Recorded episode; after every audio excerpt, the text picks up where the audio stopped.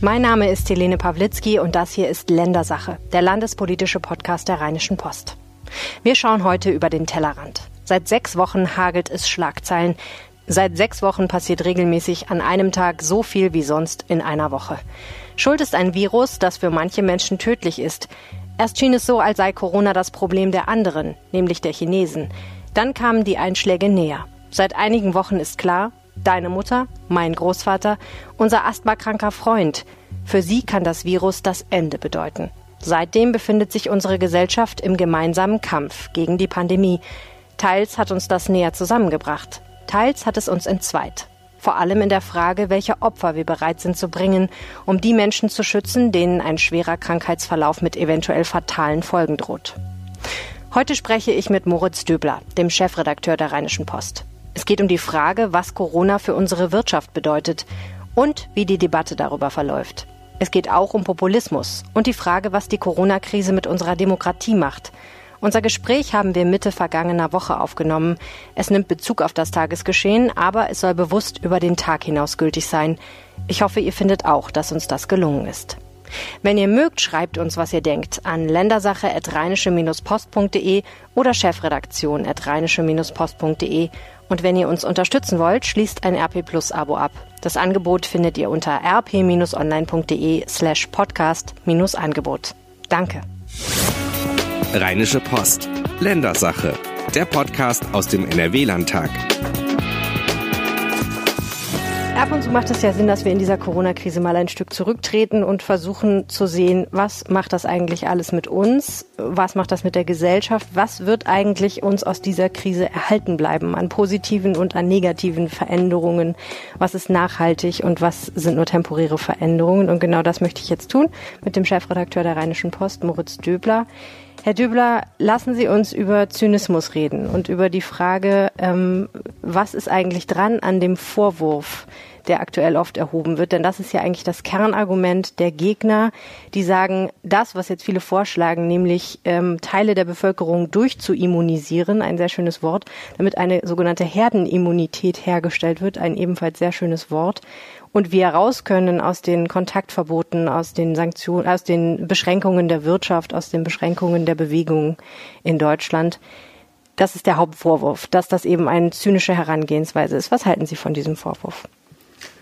Also zunächst mal finde ich das Wort, ich bin ja kein Mediziner, aber das Wort Herdenimmunität löst in mir ungute Gefühle aus, weil wir ja eigentlich keine Herden sind. Damit fängt es mal an. Und dann denke ich, das kann doch nicht die Lösung sein, weil ja offensichtlich das auf Kosten der Menschen geht, die höhere Risiken haben. Also eine solche Immunität äh, führt dazu, dass sich eben auch Menschen anstecken, die schwierige oder tödliche Verläufe der Krankheit haben. Das kann also nicht in unserem Sinne sein. Ähm, wenn ich dieses die Corona-Krise richtig einordne, dann würde ich sagen, es ist das erste Mal in der Menschheitsgeschichte, dass die Mehrheit der Menschen Einschränkungen in Kauf nimmt, um eine Minderheit zu schützen. Und das finde ich eine große Errungenschaft. Die Idee, dass man eben das nicht mehr tun möchte, also dass man sagt, es, es ist wichtig, dass wir im Urlaub in den Urlaub fahren können, ähm, dass alle Menschen wieder zur Arbeit gehen, dass die Kurzarbeit aufhört, dass die Geschäfte wieder aufhaben, dass die Kneipen und Restaurants wieder aufmachen können, weil sonst unsere Wirtschaft nachhaltig in die Knie gehen wird. Ähm, was beobachten Sie? Aus welcher Ecke kommen diese Vorschläge in erster Linie? Ich kann das nicht zuordnen so richtig. Es gibt Vertreter dieser Denkrichtung, die noch vor vier oder fünf Wochen die Corona-Pandemie für eine, ähm, eine Hysterie gehalten haben, die vor Panikmache gewarnt haben, die ähm, den Schock für die Weltwirtschaft ähm, äh, unerklärlich fanden und die alle Maßnahmen, die damals ergriffen wurden, als überzogen dargestellt haben. Das sind zum Teil jedenfalls die gleichen, die jetzt sagen, man müsse möglichst schnell aussteigen. Ähm, man sieht ja aber an manchen Entwicklungen, wie die Pandemie voranschreitet, wenn sie eben nicht ähm, mit solchen Kontaktsperren und Ausgangsbeschränkungen äh, und allen möglichen anderen Einschränkungen der Freiheit verbunden ist. Wer jetzt im Moment nach New York schaut, kann eigentlich nur die Hände über den Kopf schlagen, wenn man die Totenzahlen vergleicht. Und das finde ich eigentlich falsch, aber ich sage das nur, um eine Dimension aufzumachen. Dann nähern sich die Toten, die Totenzahl in New York aus der Corona-Pandemie nähert sich der Totenzahl von 9-11. Und so ähnlich einschneidend ist ja auch das, was passiert ist. Also ich glaube, vielen, die, vielen Kritikern ist am Anfang nicht klar geworden, welche Dimension diese Pandemie haben wird und was sie von einer normalen Grippepandemie unterscheidet und was für Folgewirkungen sich daraus ergeben. So jetzt halte ich es für falsch, ähm, darüber nachzudenken, morgen, übermorgen ähm, aus diesen Freiheitsbeschränkungen auszusteigen. Was ich aber unbedingt für richtig und angemessen und für unsere Gesellschaft angemessen halte, ist eine Debatte darüber zu führen. Nicht so sehr über die Frage, wann wir aussteigen, sondern wie wir aussteigen, in welchen Schritten das passiert, wer eigentlich als erstes dran ist. Ähm, und zum Zweiten natürlich, und das wird ja, äh, diese Diskussion wird ja auch geführt, wie die Folgewirkungen vor allen Dingen für, für die Wirtschaft und dazu zählt auch die Kulturwirtschaft zu handeln sind. Ich habe überhaupt kein Verständnis für so Impulse, die ich auch manchmal kriege aus meiner Leserschaft, die sagen, darüber kann man jetzt nicht debattieren, weil wir müssen jetzt alle geschlossen zusammenstehen und dieses, diese, diese Einschränkung überstehen. Das stimmt, der zweite Teil stimmt, aber der erste Teil stimmt aus meiner Sicht nicht, äh, sondern es ist natürlich richtig, über alles zu diskutieren, über alles zu debattieren, das zeichnet schließlich unsere Demokratie aus. Und die ist ja nicht außer Kraft gesetzt.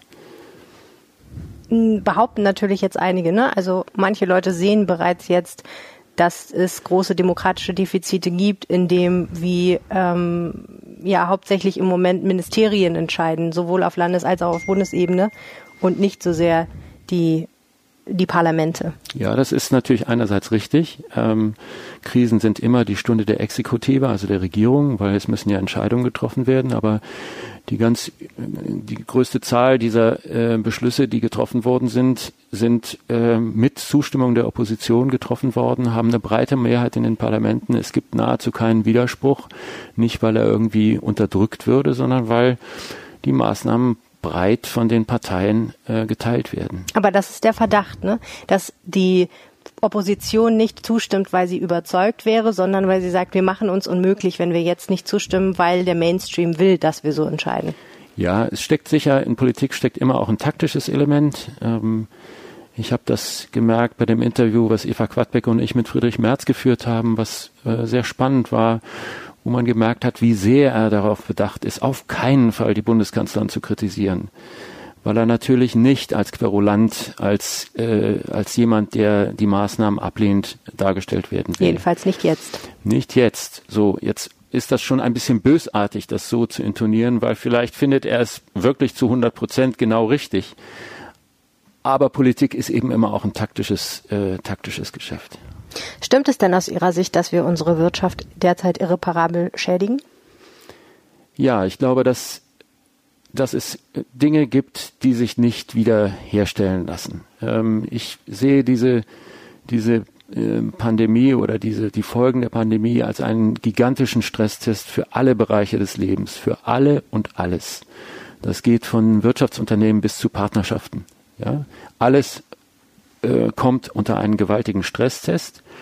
Und was wir sehen, ist, dass die Geschäftsmodelle, die schon vorher nicht so richtig funktioniert haben, jetzt überhaupt nicht mehr funktionieren.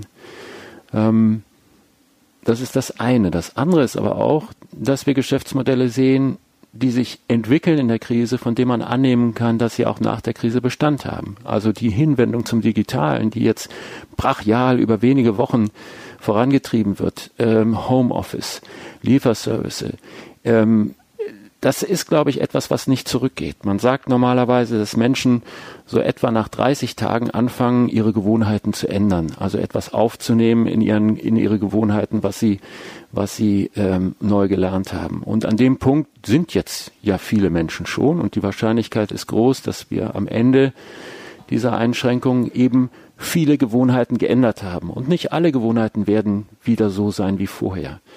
Die Menschen, die viel zusammen, die viel ausgegangen sind in Restaurants, die vielleicht mehrfach in der Woche essen waren, werden vielleicht gelernt haben, auch das ist zu Hause auch ganz schön. Ich gehe jetzt nicht mehr dreimal die Woche, sondern nur noch alle zwei Wochen essen.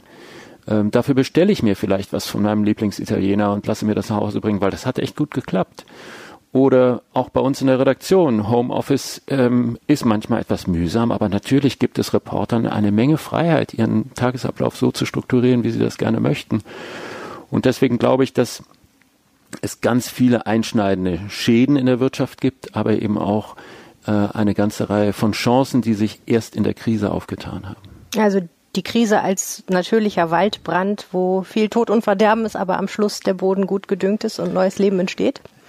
Naja, so ein bisschen. Ähm, das ist ja das, ähm, der Begriff der schöpferischen Zerstörung, äh, ähm, der dem Kapitalismus innewohnt. Und man muss ja dazu sagen, ähm, unsere Gesellschaft hat früher eigentlich Kriege gehabt, die ähnliche äh, Phänomene ausgelöst haben. Etwas ist zerstört worden im Krieg und dann hat man einen Wiederaufbau gehabt und dann waren die Dinge am Ende besser als vorher. Und wir haben ja bei uns ganz lange keine Kriege gehabt, ähm, über viele Jahrzehnte. Und diese, diese schöpferische Zerstörung, ist ein schwieriger Begriff, aber diese schöpferische Zerstörung konnte deswegen ja nie stattfinden. Ähm, und vielleicht muss man das so deuten, dass diese Pandemie quasi sowas ähnliches ist, äh, vom, vom, von den Folgewirkungen jedenfalls, wie es Kriege in früheren Zeiten gewesen sind.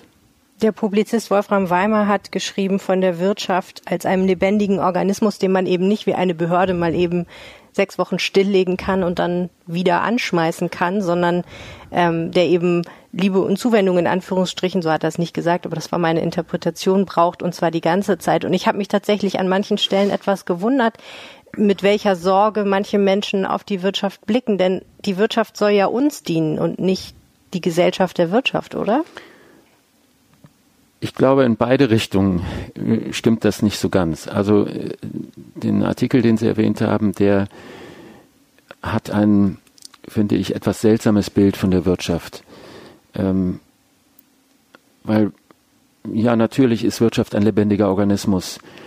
Und das Interessante an der Wirtschaft ist ja, dass man sie nur sehr, sehr begrenzt steuern kann. Also man kann als Staat, als Gesetzgeber sozusagen Leitplanken bauen, in deren Mitte sich Wirtschaft abspielt.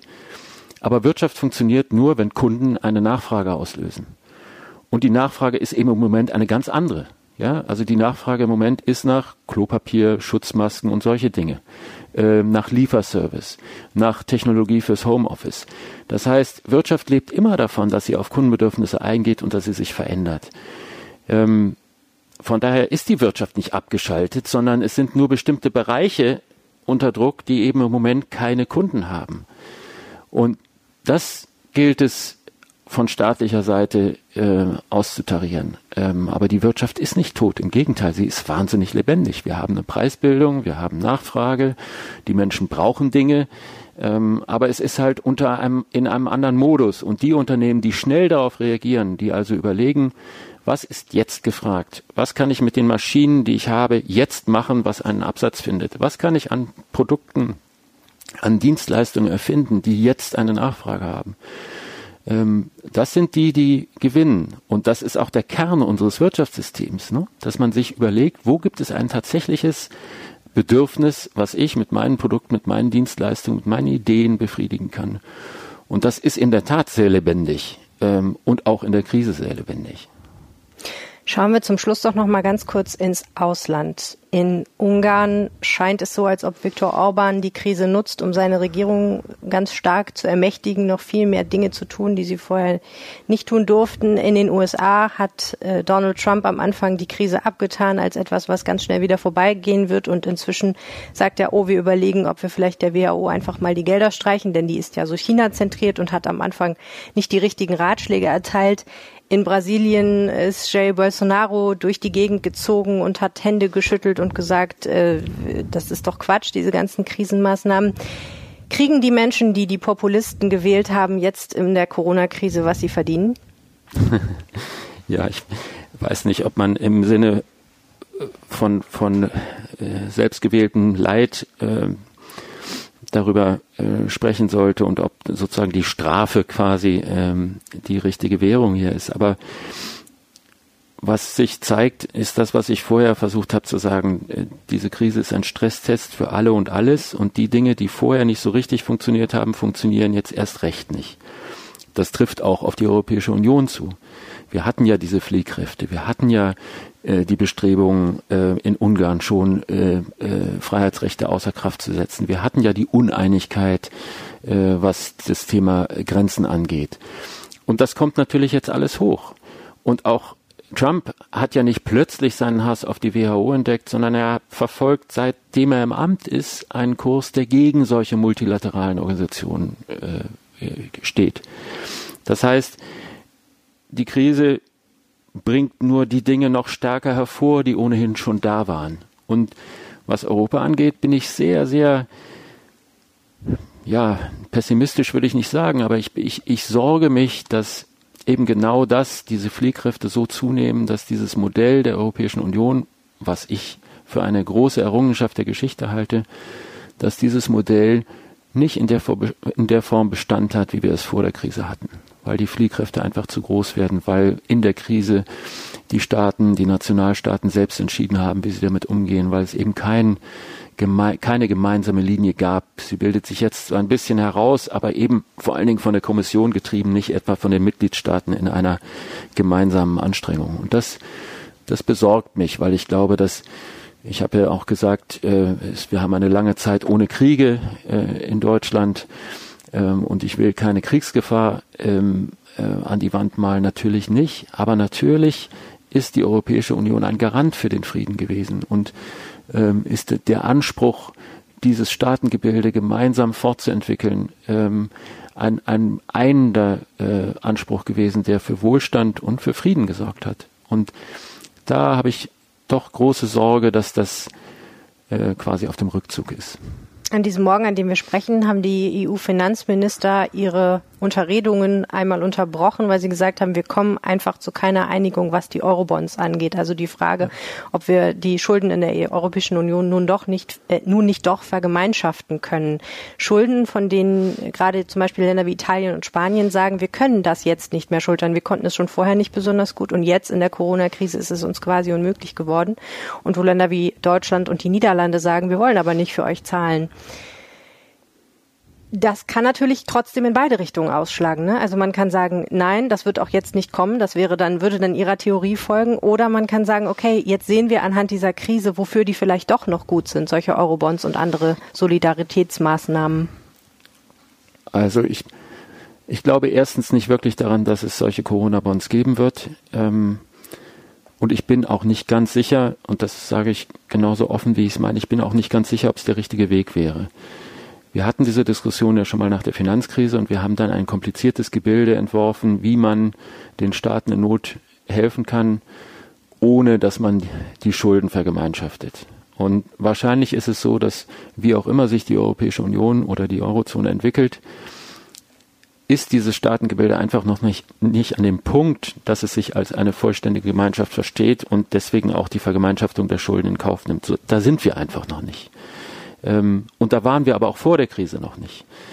Ähm, und diese Diskussion hat es ja auch schon lange gegeben. Es gab schon vor zehn Jahren die Diskussion über eine EU der zwei Geschwindigkeiten und äh, Nord gegen Süd.